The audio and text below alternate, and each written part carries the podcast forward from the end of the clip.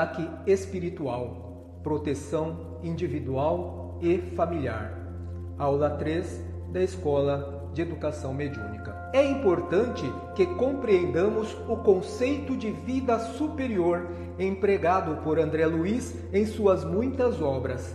Este conceito nos mostra que a vida flui de maneira contínua e para todos, bons e maus, encarnados ou desencarnados, a lei de ação e reação determina a qualidade do fruto que colheremos, doce ou amargo enquanto nos encontremos em fase de amadurecimento, já que no estágio evolutivo atual assemelhamos-nos a crianças do ponto de vista psíquico, mas não cronológico, a Terra será essa nossa morada escolar, onde a limitação da carne nos impõe úteis períodos de reflexão e aprendizado infinitamente inferiores a Deus, mas ainda assim extremamente poderosos, nós outros, desenfaixados do corpo ou não, somos capazes de criar, amar, colorir, construir, se compreendermos e aceitarmos as leis que regem o universo,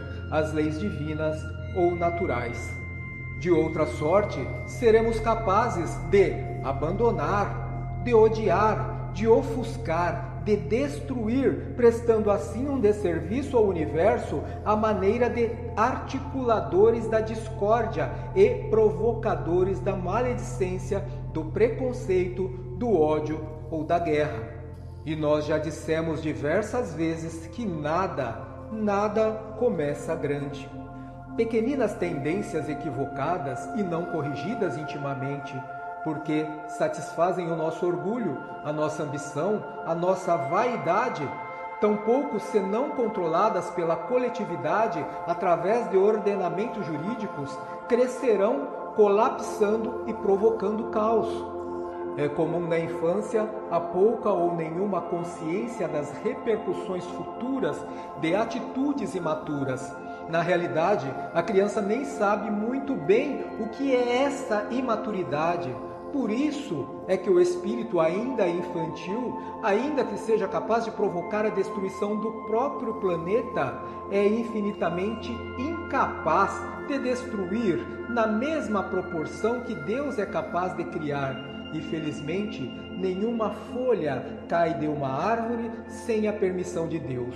Mesmo a tempestade mais devastadora terá seus efeitos benéficos, permitidos por Deus ela purifica o ar, ela elimina os germes e, em preparando o ambiente para, em pouco tempo, recomeçar a vida outra vez. Muitos de nós passamos pela vida sem vivê-la integralmente. E viver é aproveitar os ensinamentos que ela nos propõe e que nós mesmos nos propusemos a aprender enquanto estávamos ainda em período de erraticidade. Embora o corpo limite, parcial ou temporariamente, o acesso às informações de nosso subconsciente, intuitivamente ou por inspiração superior, não perdemos a noção do certo ou do errado, ainda que a legislação humana não discipline todas as nossas condutas, a lei divina está gravada em nossa consciência desde sempre. O que nos faz contrariar a lei maior é a mesma rebeldia ou interesse inferior do orgulho e do egoísmo que vemos em nossos filhos quando insistem em nos desobedecer. Mas nem por isso tal desobediência nos afasta deles ou determina que os amemos menos.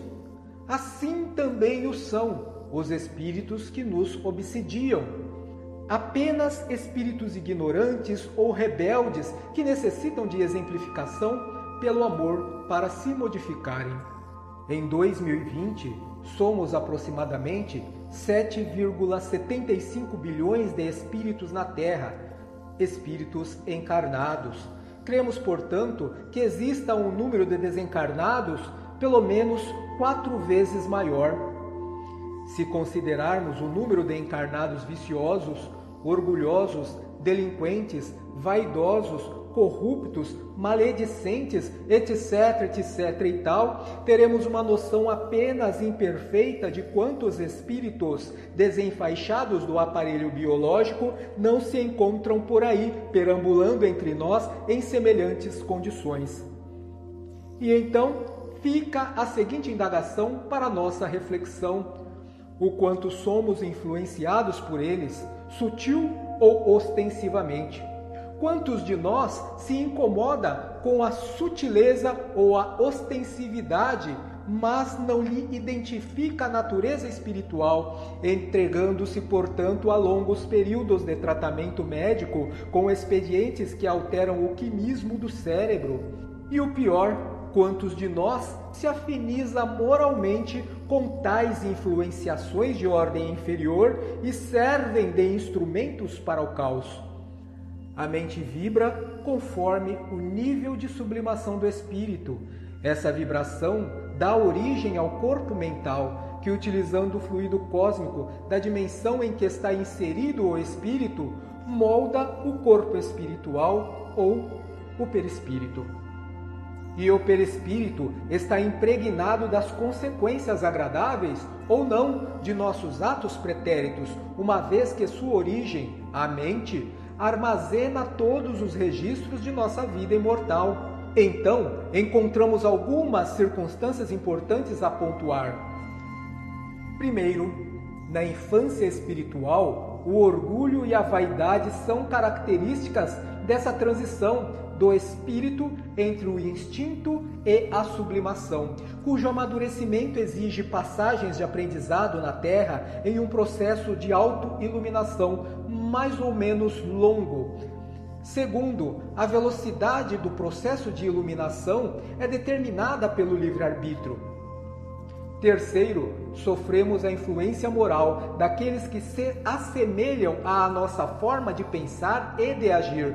Portanto, muita vez é difícil de determinar se esse ou aquele pensamento são nossos ou não, se esse ou aquele sentimento nos é próprio ou não, se essa ou aquela sensação de perturbação ou dor é inerente à nossa condição orgânica ou não.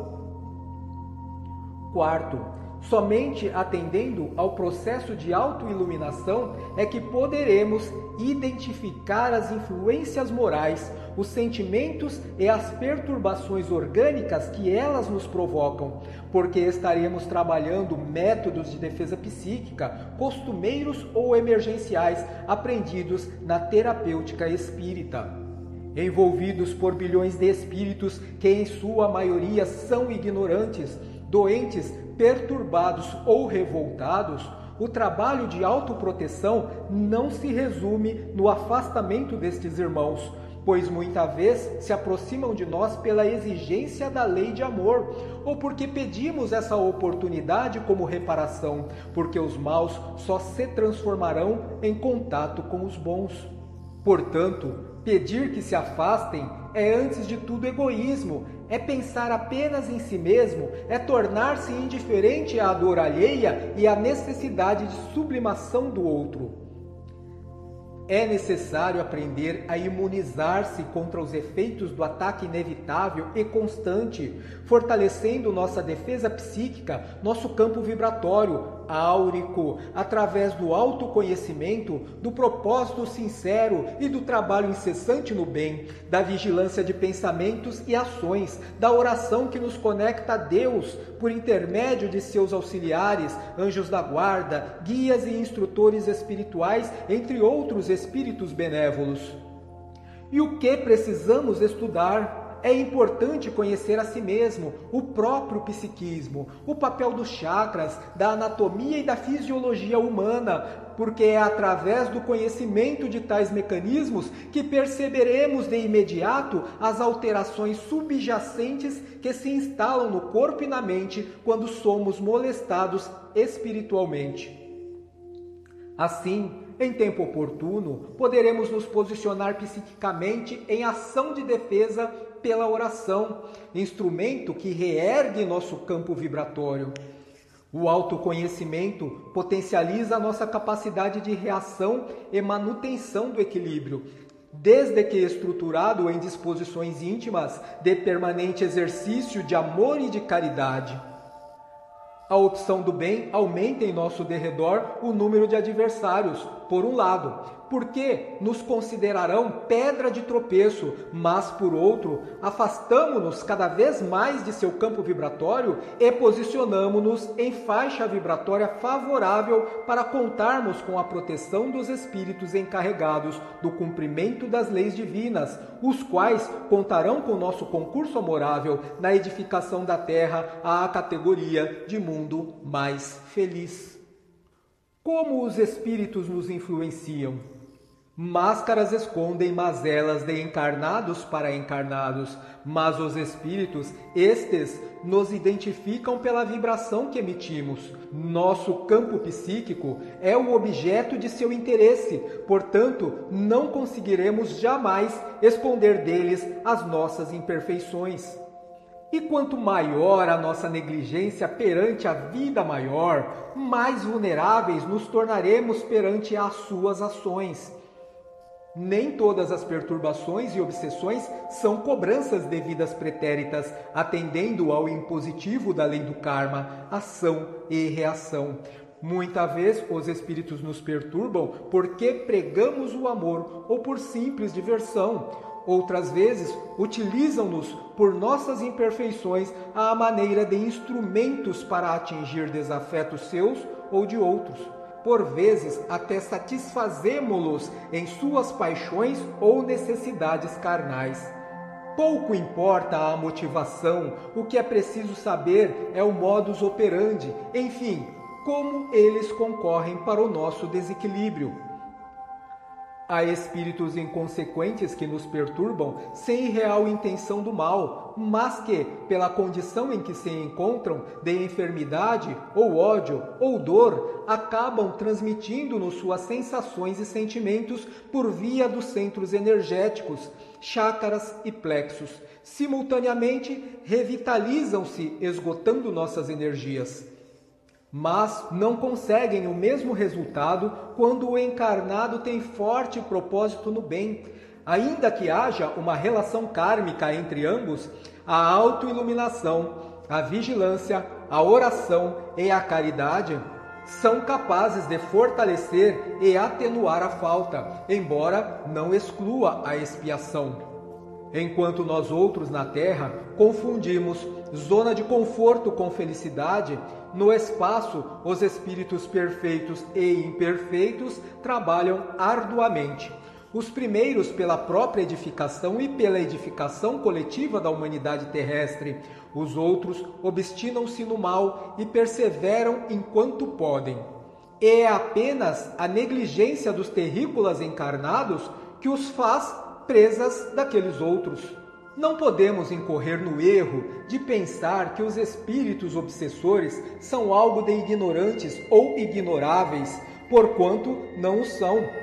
Boa parte é altamente intelectualizada e capaz de entender as leis divinas, mas se rebelaram contra elas, porquanto é conhecido o fato de que muita vez a inteligência estimula o orgulho a ponto de sufocar a germinação dos sentimentos empenhados tanto quanto qualquer outro, interessam-se pelo campo científico do psiquismo, do magnetismo, do hipnotismo, dos aspectos anatômicos e fisiológicos do perispírito e dos centros energéticos, sondando-nos o mais possível antes mesmo de articular qualquer investidura obsessiva e alcançam êxito por qualquer brecha mental que permitamos.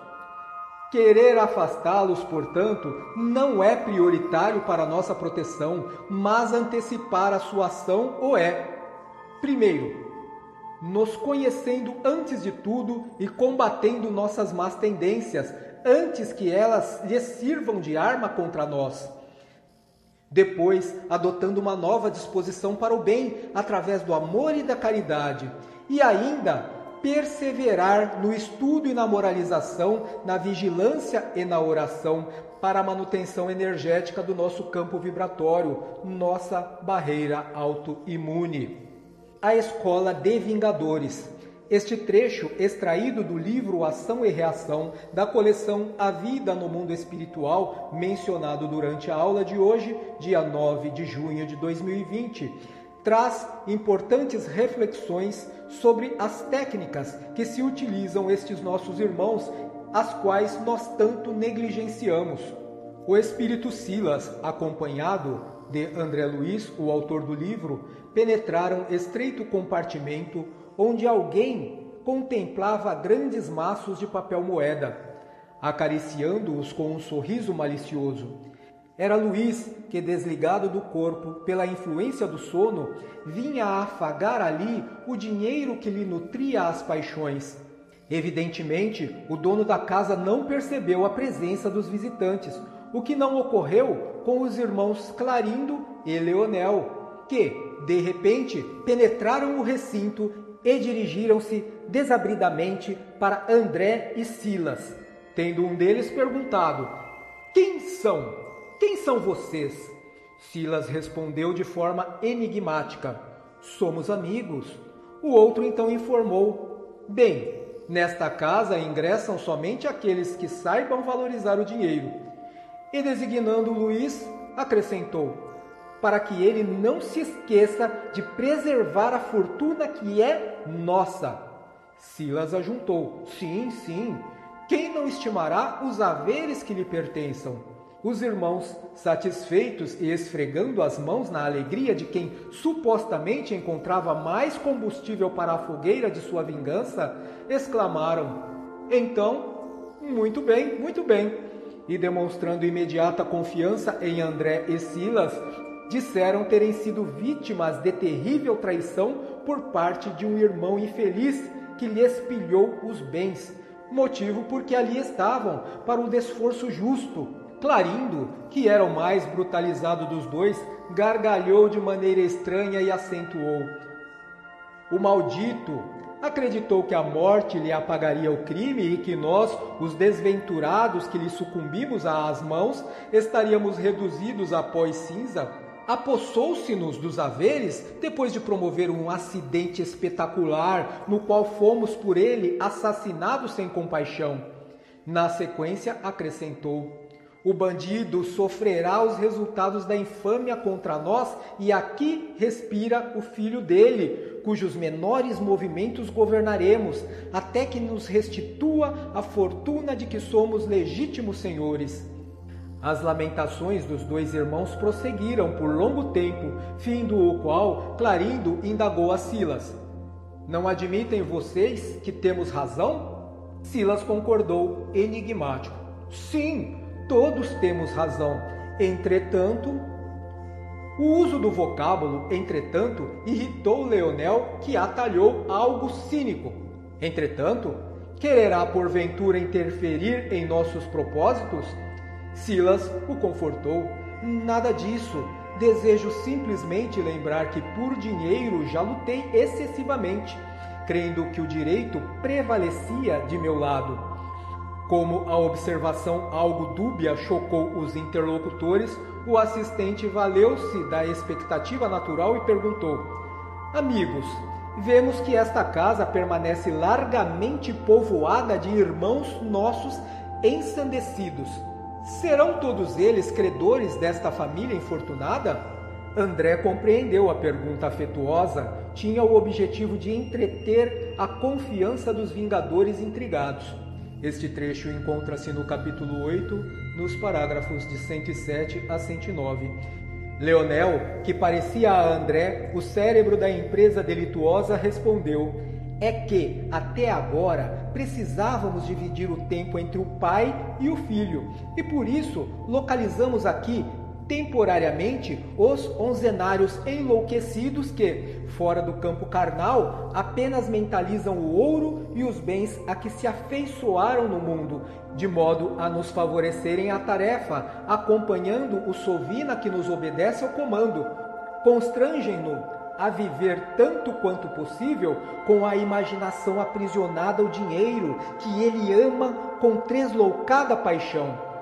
As coisas tornavam-se assim bastante claras. Luiz o dono da fazenda, além do apego doentio à precária riqueza humana, sofria também a pressão de outras mentes alucinadas tanto quanto a dele nos enganos da posse material, o que elevava o desejo enfermiço à atenção máxima.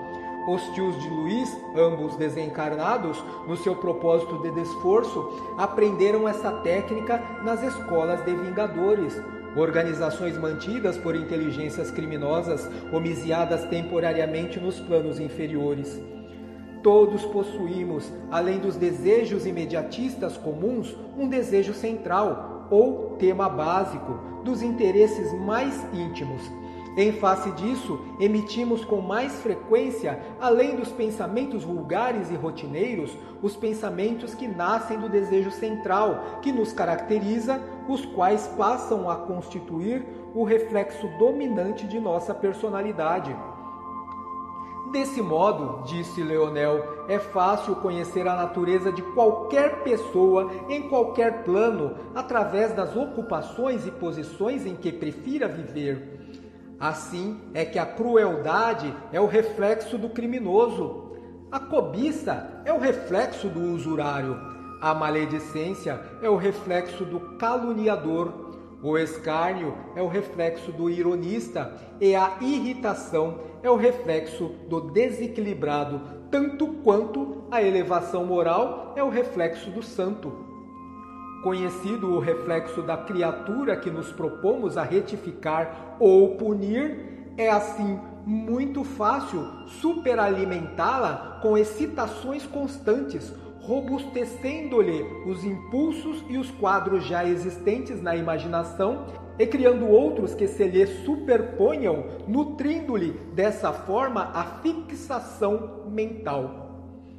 Através de semelhantes processos, acrescentou Leonel, criamos e mantemos facilmente o delírio psíquico ou a obsessão, que não passa de um estado anormal da mente, subjugada pelo excesso de suas próprias criações a pressionarem o campo sensorial, infinitamente acrescidas de influenciação direta ou indireta de outras mentes desencarnadas ou não, atraídas por seu próprio reflexo Tal trecho está contido no capítulo 8, nos parágrafos 109 a 110.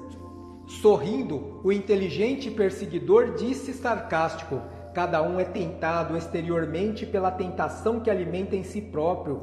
André estava surpreso, visto que nunca ouvira um espírito aparentemente vulgar com tanto conhecimento e consciência de seu papel. Silas, revelando grande interesse em torno do assunto, ponderou: Indiscutivelmente, a exposição é perfeita. Cada qual de nós vive e respira nos reflexos mentais de si mesmo, angariando as influências felizes ou infelizes que nos mantêm na situação que buscamos. Os céus ou as esferas superiores são constituídos pelos reflexos dos espíritos santificados, e o inferno é o reflexo de nós mesmos, complementou Leonel com uma gargalhada. O assistente pediu-lhe então desse algum exemplo prático daquilo que afirmara, ao que ele assentiu com prazer, informando: O avarento, sob a nossa vista, guarda o propósito de comprar ou extorquir determinada gleba vizinha, a qualquer preço, mesmo em se tratando de transação criminosa, para valorizar as aguadas da propriedade que nos pertence. Tratando-se de assunto no tema essencial da existência dele, que é a cobiça, facilmente recolherá as imagens que eu lhe deseje transmitir, utilizando-me da própria onda mental em que as suas ideias habitualmente se exprimem. Dito isto, passando das palavras para a ação, pôs sua destra sobre a fronte de Luiz, mantendo-se na profunda atenção do hipnotizador governando a presa e esta arregalou os olhos com a volúpia do faminto que vê um prato saboroso à distância a falar. Agora, agora, as terras serão minhas, muito minhas, ninguém concorrerá com meus preços, ninguém. Logo após, Lépido afastou-se, indo na direção da fazenda fronteiriça. Viram? perguntou Leonel. Transmitir-lhe ao campo mental um quadro fantástico através do qual as terras do vizinho estariam em leilão, caindo-lhe, enfim, nas unhas. Bastou que eu mentalizasse uma tela nesse sentido, arquitetando o sítio à venda, para que ele a tomasse por realidade indiscutível. Porquanto, em se tratando de nosso reflexo fundamental, somos induzidos a crer naquilo que desejamos aconteça. Tal trecho está no capítulo 8, parágrafo 111 a 112. Portanto, meus queridos irmãos, cuidar da defesa psíquica ou autoimunização é muito mais importante que a terapia do passe espírita ou da magnetização ou cristais cromoterápicos, etc, etc, etc. Nada, absolutamente nada contra tais instrumentalizações e não dizemos que não são eficazes ou não funcionam, pois emitem uma certa ordem de vibração que os caracteriza o potencial curativo, mas a qualidade vibratória de caráter preventivo é muito mais específica e proveniente do próprio espírito e é alcançada através da prece, da emissão de bons pensamentos pela prática do amor e da caridade. Os espíritos hão dito sempre: a forma nada vale, o pensamento é tudo. Ore, pois, cada um segundo suas convicções e da maneira que mais o toque. Um bom pensamento vale mais do que um grande número de palavras com as quais nada tenha o coração. Outra questão importante sobre a prece é a proteção que nos favorece quando o corpo, pelo cansaço do esforço da vigília, começa a sofrer o torpor natural que estabelece o processo do sono, momento em que o espírito pode se libertar parcial e temporariamente do corpo, uma vez que a libertação verdadeira somente ocorre no momento do desencarne. Da mesma maneira que o corpo sofre os efeitos das emissões mentais do espírito, o espírito reciprocamente também sofre as influências do corpo por meio dos centros nervosos, assimilando pelos sentidos o que é agradável ou nocivo, no caso, também o torpor natural da sonolência. É importante a prática da prece regular de agradecimento pelo despertar, mas também rogando proteção para o recolhimento do corpo físico, pois não raro nossos perturbadores se aproveitam do desdobramento do espírito sonolento para conduzi-lo de acordo com seus interesses e sugerem-nos ideias por indução hipnótica que se converterão em atitudes equivocadas em algum momento após o despertar. É assim que muitas vezes colocamos a mão sobre a cabeça e dizemos a nós mesmos: Por que eu fui fazer uma coisa dessa? Onde eu estava com a cabeça? Por que, meu Deus, permitiste que algo assim me acontecesse? Sendo que a culpa é de nossa própria invigilância. Isto posto, compreendemos a natureza protetiva que nos compete adotar e também os mecanismos que se favorecem da nossa invigilância. Apliquemos-nos então na prática da autoproteção, da nossa autodefesa psíquica e compartilhemos tais ensinamentos com a nossa família, pois lembremos que não sabemos por que viemos juntos, mas certamente temos a compartilhar as melhores experiências, protegendo-nos mutuamente através do amor ao próximo. E quem mais próximo do que nossa esposa, esposo, filhos, pais, tios e amigos?